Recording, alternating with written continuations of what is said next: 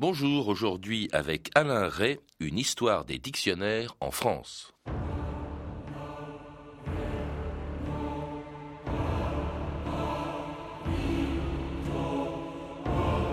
Le dictionnaire est le livre par excellence.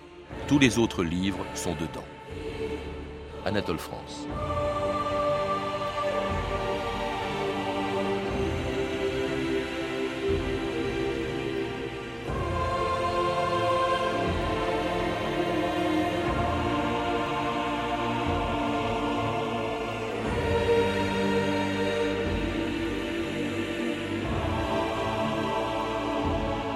2000 ans d'histoire.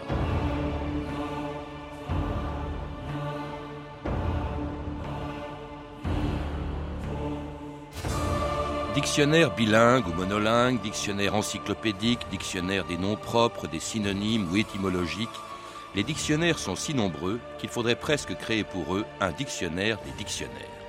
Mais s'ils nous apprennent tout sur le sens, l'origine ou l'orthographe des mots, on ignore souvent leur histoire depuis les glossaires du Moyen Âge jusqu'au dictionnaire sur CD-ROM d'aujourd'hui, en passant par celui de l'Académie française, l'encyclopédie de Diderot, le Littré, le Larousse ou le Robert, ils font depuis longtemps partie de notre vie quotidienne, au point qu'il existe, dit-on, plus d'un dictionnaire par foyer, et qu'il ne se passe pratiquement pas un jour sans qu'on ait besoin de le consulter.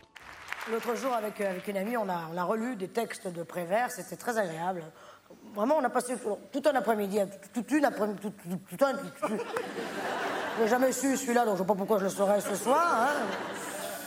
Vous n'avez pas un dictionnaire sur vous, monsieur Alors, après-midi, on regarde. Ah, Après, oui, cet après-midi. Ah, je suis trop loin. Après-midi, voilà. Masculin. Un après-midi. Par contre, une artère. Allez. Comme quoi, n'y a pas de règle. Ça dépend des mots. Bah oui. Oh, c'est bien les dictionnaires, parce qu'il y a plein de mots, il y en a quelques-uns qui sont très jolis. C'est vrai, il faut bien le dire. Je sais pas, aquarium, récipient dans lequel on entretient des plantes et des poissons. Marqué, on se dit bien qu'on peut y mettre des patates et des clés de douze. Franchement, il y en a qui sont fastoches, je pourrais les virer, moi, j'ai le monde. Boulangiste. Quand je dis boulanger, comment vous dites-vous? Boulangiste, partisan du boulangisme. Eh ben, J'aime autant. Non, non. Ah oui, non, parce que ça tout me bousculer, cette histoire. Alors, alors après, on serait, on serait allé chez le bouchiste, chez le charcutiste, et alors, du coup, hop, chez le droguier. Attendez, attendez, attendez. Hop, chez le fleurier. Chez le fleurier, alors bien sûr, attention, il arrive, le voilà, chez le dentier. Et Alain Ray, bonjour. bonjour. C'était Muriel Robin. Ça nous met en bonne humeur. C'était en 90 à l'Olympia. Alors, il n'est pas nécessaire d'ouvrir votre tout nouveau euh, dictionnaire culturel pour savoir que le mot charcutiste n'existe pas plus que celui de fleurier. Alors, en revanche, j'ai trouvé un encadré de 8 pages sur le mot dont vous allez nous raconter l'histoire, le dictionnaire. Euh, un, encadré dans lequel on découvre d'ailleurs que le dictionnaire est né bien après les mots qu'il est censé euh, définir. Euh, de quand date le premier dictionnaire, Alain Leray c'est très difficile à dire. Je pense que c'est en Chine que ça se passe. Mais évidemment, c'est avec les caractères chinois que ça se passe et ça n'est pas alphabétique comme euh, chez nous. Mais les dictionnaires, c'est plus que 2000 ans d'histoire. C'est même euh, à peu près 3000 ans. Euh, cela dit, dans l'Antiquité qui nous concerne, gréco-latine, et dans le Moyen Âge euh, qui a précédé l'apparition de la langue française, là, ce sont plutôt des glossaires où on explique les mots difficiles. Les glossaires, je crois que les, bon, ça venait de la, la glosse, c'est-à-dire en fait euh, tout ce que tous ces commentaires qui étaient ajoutés entre les lignes ou en marge des livres et dont le, quand on les rassemblait, ça donnait un, un glossaire. Ça, c'était au Moyen Âge. Alors, c'est les premiers dictionnaires dictionnaires à proprement parler euh, sont des dictionnaires en fait euh, bilingues. Hein. Je crois qu'il ne s'agissait pas de définir un mot euh, par dans sa langue, mais de traduire au fond les mots essentiellement latins en langue vulgaire, en français. Oui, latin puis grec, parce que le dictionnaire, au sens où nous l'entendons aujourd'hui, en Occident, est une invention de la Renaissance. Alors la Renaissance, ça veut dire le XIVe et le XVe siècle pour l'Italie, un peu plus tard pour l'Espagne, pour la France, puis pour l'Angleterre et pour l'Allemagne. Et c'est à peu près l'ordre d'apparition des premiers dictionnaires bilingues, comme vous le disiez, c'est-à-dire qui fixent un peu euh, les mots de la langue moderne, de la langue naturelle, de la langue que tout le monde euh, utilise entre soi, par rapport à ce point fixe qu'est le latin. Alors il y avait par exemple le dictionarium d'un homme qui a, dont le nom est devenu un nom commun de l'italien Calepino. Hein. C'était en fait un dictionnaire italien, enfin français, euh, pardon, latin-italien. Euh, euh, d'abord un dictionnaire latin et un certain nombre de langues modernes, parce que très vite il y a eu latin, grec, hébreu, les langues anciennes, c'est-à-dire finalement les langues de la religion, plus les langues modernes de l'Europe et très vite, c'est un dictionnaire en 6, 7, 8 langues qui a été une sorte de modèle. La, première édition est parue en 1606 et Ambrogio Calepino a donné son nom, euh, non pas au dictionnaire, mais au calepin, qui est un tout, tout, petit livre, alors que je pourrais vous montrer, j'ai deux éditions de, du, la fin du XVIe siècle et du XVIIe siècle de Calpin. C'est gigantesque, c'est un gros infolio. Alors en, en, France, on fait aussi des dictionnaires français-latin. Il y avait le dictionnaire François latin contenant les mots MOTZ et manière de parler François tourné EZ en, latin de Robert Etienne. Euh, Écrit avec un seul N à l'époque. et alors réédité par Jean Nico qui va y ajouter des définitions. On voit que le dictionnaire prend forme et alors jusqu'à ce que, en mettant de l'ordre dans la langue française comme ils en mettent dans leur royaume, bah, les rois de France, à partir de Louis XIII, éprouvent le besoin de euh, codifier au fond euh, la langue en créant l'Académie française, dont un, des objectifs était justement de rédiger un dictionnaire français. Puis alors là, on les voit apparaître les premiers dictionnaires monolingues. Il y a celui de Pierre Richelet, par exemple, en 1680. Là, vraiment, on est dans le dictionnaire monolingue. Euh, tout à, fait. C'est-à-dire que le, latin a disparu, mais il faut dire que déjà euh, dans le trésor de Jean Nicot, euh, qui a paru après sa mort en 1606, déjà le latin est, est plutôt décoratif qu'autre chose. bon, il y a des mots latins après chaque définition, avant chaque définition française, mais il y a le genre du mot, il y a la définition, il y a des exemples. C'est donc déjà un dictionnaire français. Si je me souviens bien, il y a 16 000 entrées, ce qui est à peu près la moitié des petits dictionnaires usuels d'aujourd'hui. Puis il y a une grande nouveauté aussi, toujours au XVIIe siècle, le dictionnaire critique de Bell. Alors le dictionnaire de Bell est d'une autre nature. C'est un, répertoire euh, des personnes qui ont écrit des textes et en fait c'est un dictionnaire de textes et c'est un dictionnaire critique. C'est ça qui est intéressant parce qu'il s'en sert comme une sorte d'instrument euh, contre les interprétations figées de la Bible aujourd'hui. Et on se dit, entre parenthèses, que la, même opération à l'égard du Coran aujourd'hui serait pas, pas si mmh. mal que ça. Ce qui est amusant, c'est qu'on voit donc fleurir les, les, dictionnaires. Il y a déjà une concurrence, un peu comme aujourd'hui à l'arrêt.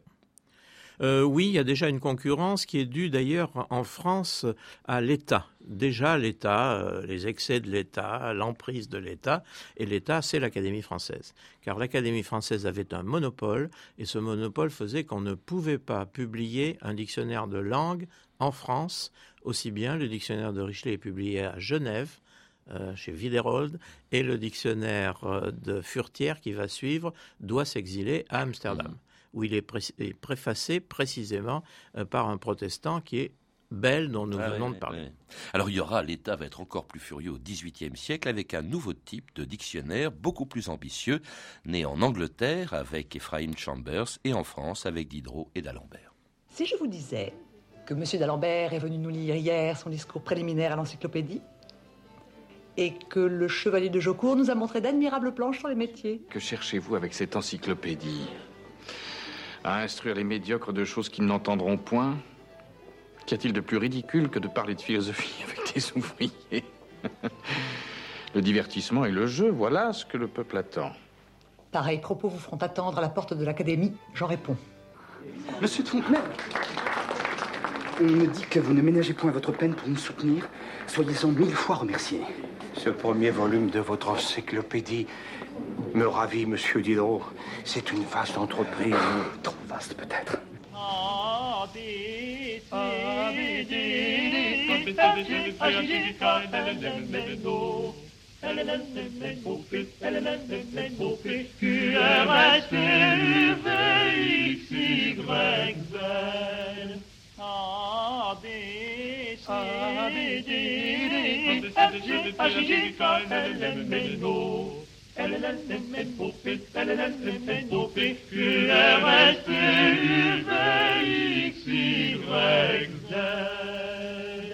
C'était l'alphabet de Mozart, exactement contemporain de la fameuse encyclopédie de Diderot et d'Alembert, qui s'appelait aussi Dictionnaire raisonné des sciences, des arts et des métiers. Quelle différence entre le dictionnaire et l'encyclopédie, Alain Ray Je crois que le mieux, c'est de se référer à la préface et à l'article dictionnaire de Diderot lui-même dans l'encyclopédie, où il classe les dictionnaires en trois catégories, les dictionnaires de mots, et il entend par là, par exemple, celui de l'Académie française, qui décrit le vocabulaire français du point de vue de la langue, le vocabulaire de choses, c'est-à-dire celui qui, au-delà des mots, euh, décrit les choses auxquelles les mots renvoient, et enfin le dictionnaire de faits, F-A-I-T-S, euh, qui euh, comprend en particulier les dictionnaires de noms propres, parce qu'il faut dire qu'à l'époque se développait un dictionnaire qui grossissait de volume en volume, et qui était celui de Louis Moreri, qui décrit avec une grande précision et qui est très précieux pour les historiens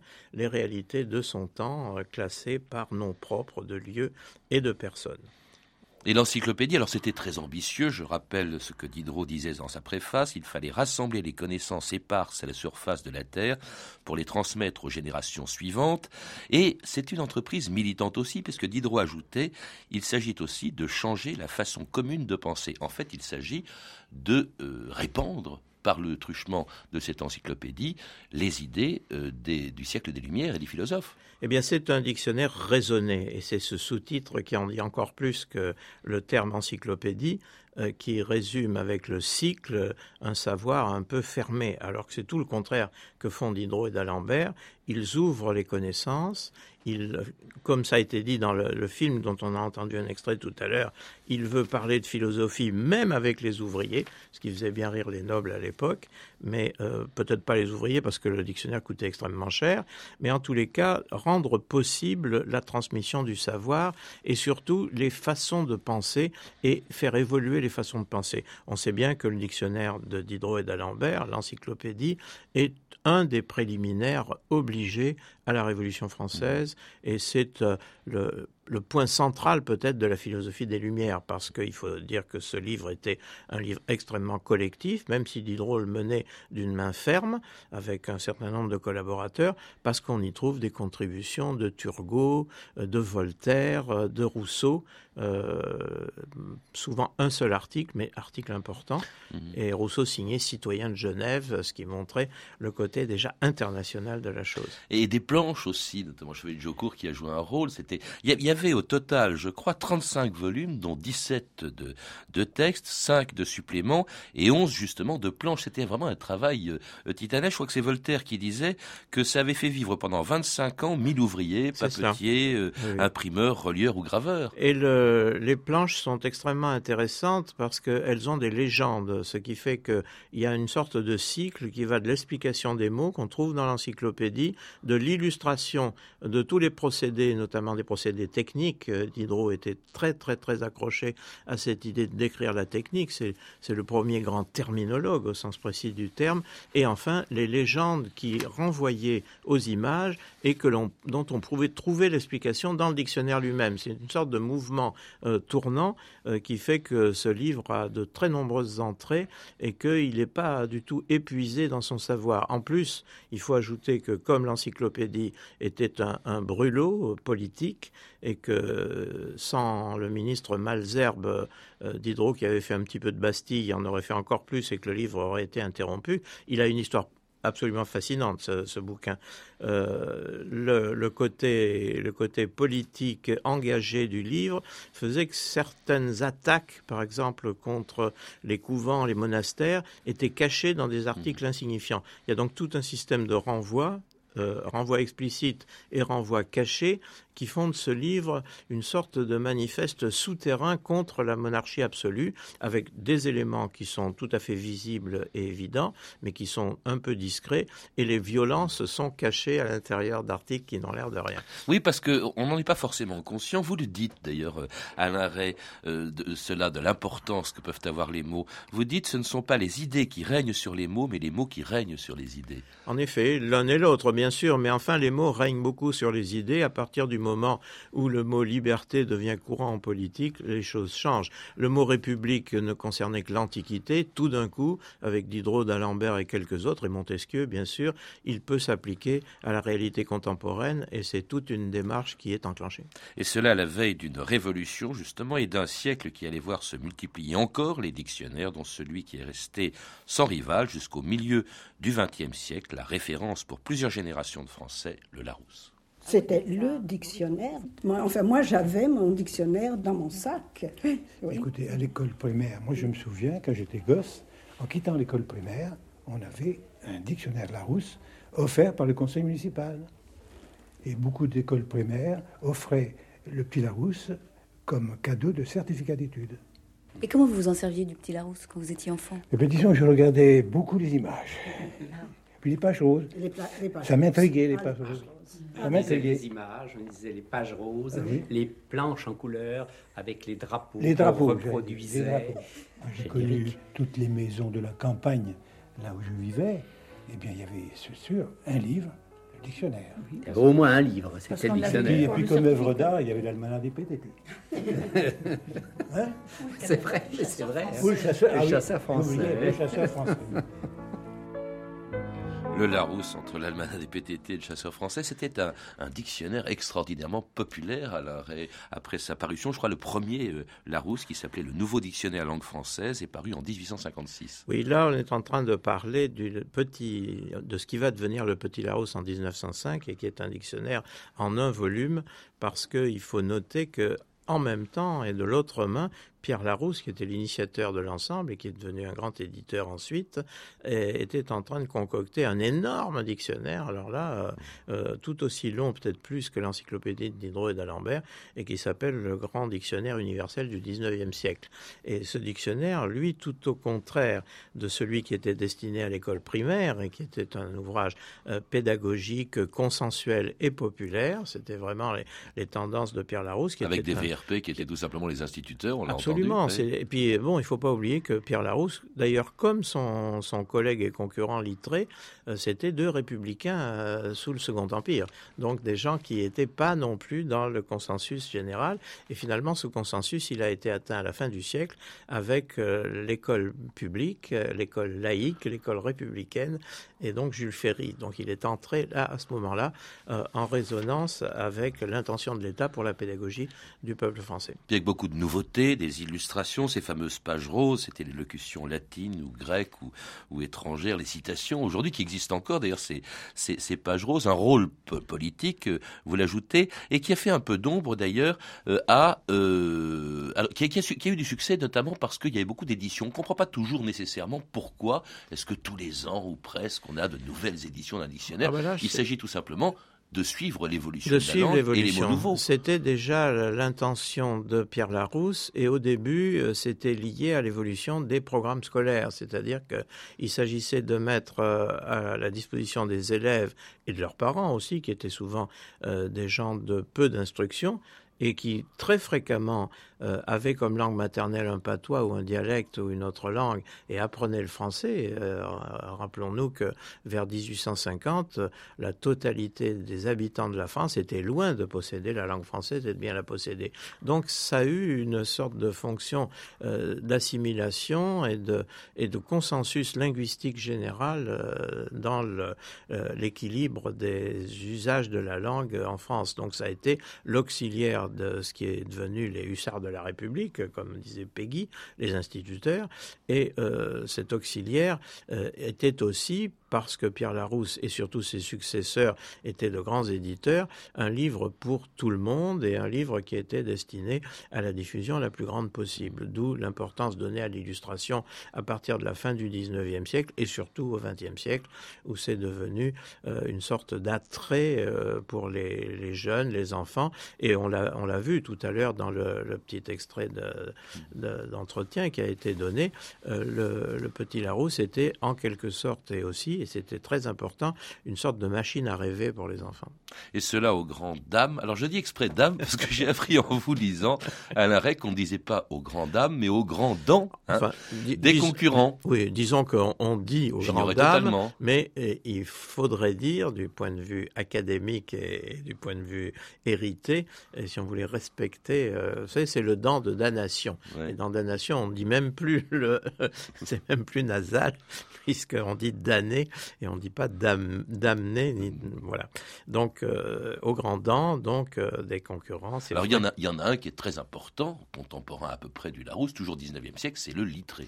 Oui, mais alors le littré, autre euh, objectif, avec la même idéologie d'ailleurs, républicaine, mais l'objectif est scientifique. C'est-à-dire que on est arrivé à une époque où les langues sont mieux étudiées, où on commence à connaître les rapports euh, entre elles des langues indo-européennes, ça c'est euh, au début du 19e siècle, et Littré fait partie de cette génération qui euh, découvre la parenté des langues, qui découvre par exemple les, étymologies euh, modernes, euh, et on sait ou on ne sait pas que dans le dictionnaire de Littré, presque toutes les étymologies sont empruntées à un grand savant allemand qui s'appelait Friedrich Dietz et qui ça, ça s'écrit comme dièse euh, en espagnol, mais c'était un Allemand euh, qui avait fait des études sur les origines des mots français en renouvelant considérablement ce qu'on savait de l'origine des mots et qui venait du XVIIe siècle et de ménage. Donc euh, il y a un aspect scientifique dans l'œuvre de Littré,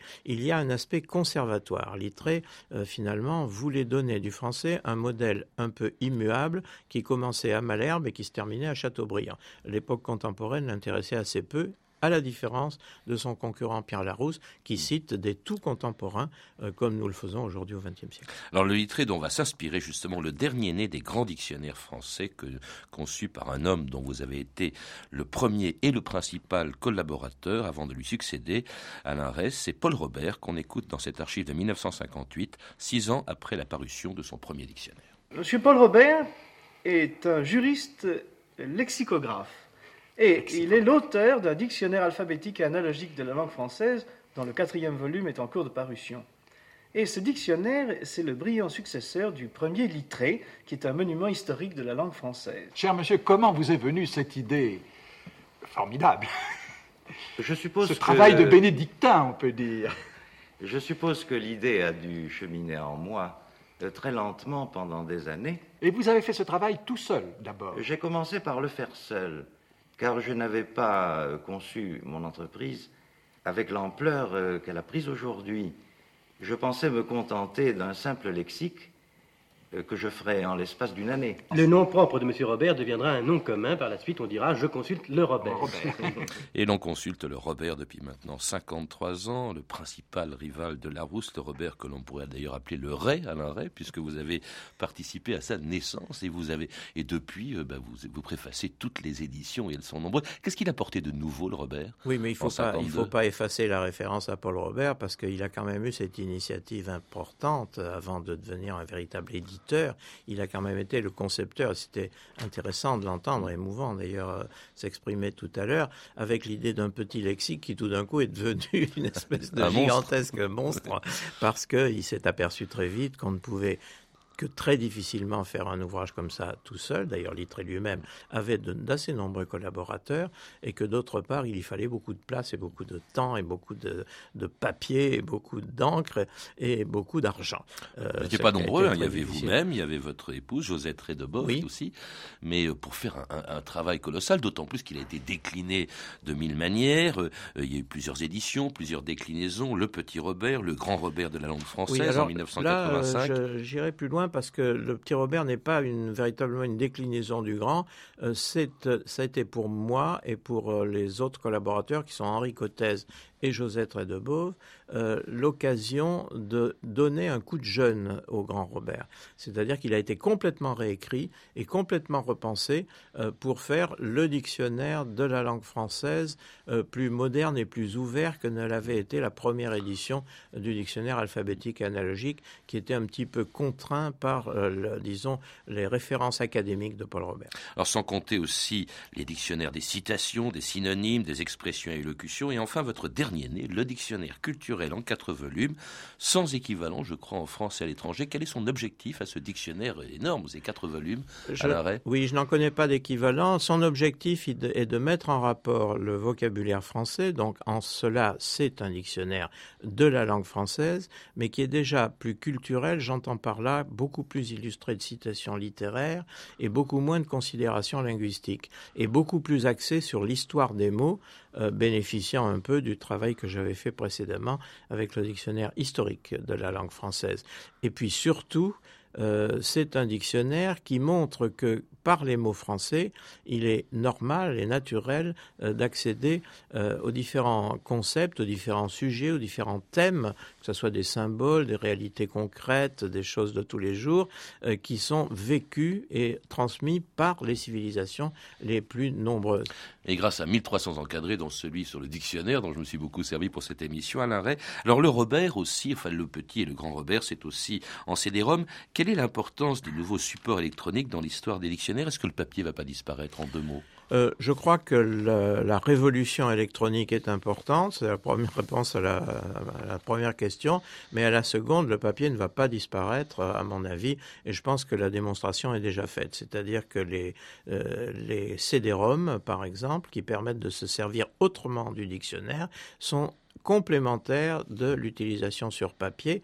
Et le fait est que les tirages des dictionnaires sur papier, qui sont très très nombreux aujourd'hui en France, c'est une véritable folie collective, a-t-on dit, c'est pas faux, euh, parce que on a avec le dictionnaire cette euh, cette impression qui est parfois une illusion qu'on va accéder à une totalité de savoir et à une totalité facilement accessible à cause du classement alphabétique que tout le monde connaît. Et voilà, le, les, les, les dictionnaires euh, sont une prise directe sur les civilisations et j'ai voulu ouvrir au maximum les fenêtres à partir de la langue française. Merci Alain Ray. Parmi tous les dictionnaires dont vous êtes venu nous parler, je rappelle votre dernier né, Dictionnaire culturel en langue française, en quatre volumes, qui a été publié aux éditions Le Robert. À lire également Les dictionnaires de langue française de Jean Pruvot, paru au PUF en collection Que sais-je. Vous avez pu entendre des extraits du téléfilm Un cœur oublié de Philippe Meunier et Jacques Santamaria. Toutes ces références sont disponibles par téléphone au 32 30, 34 centimes la minute ou sur franceinter.com. C'était 2000 ans d'histoire, la technique Antoine Viossa, Sophie Moreno, documentation et archivina Camille Pouc-Gélaguier, Claire Tesser et Amélie Briand de Jeune, une réalisation de Anne Kobilac.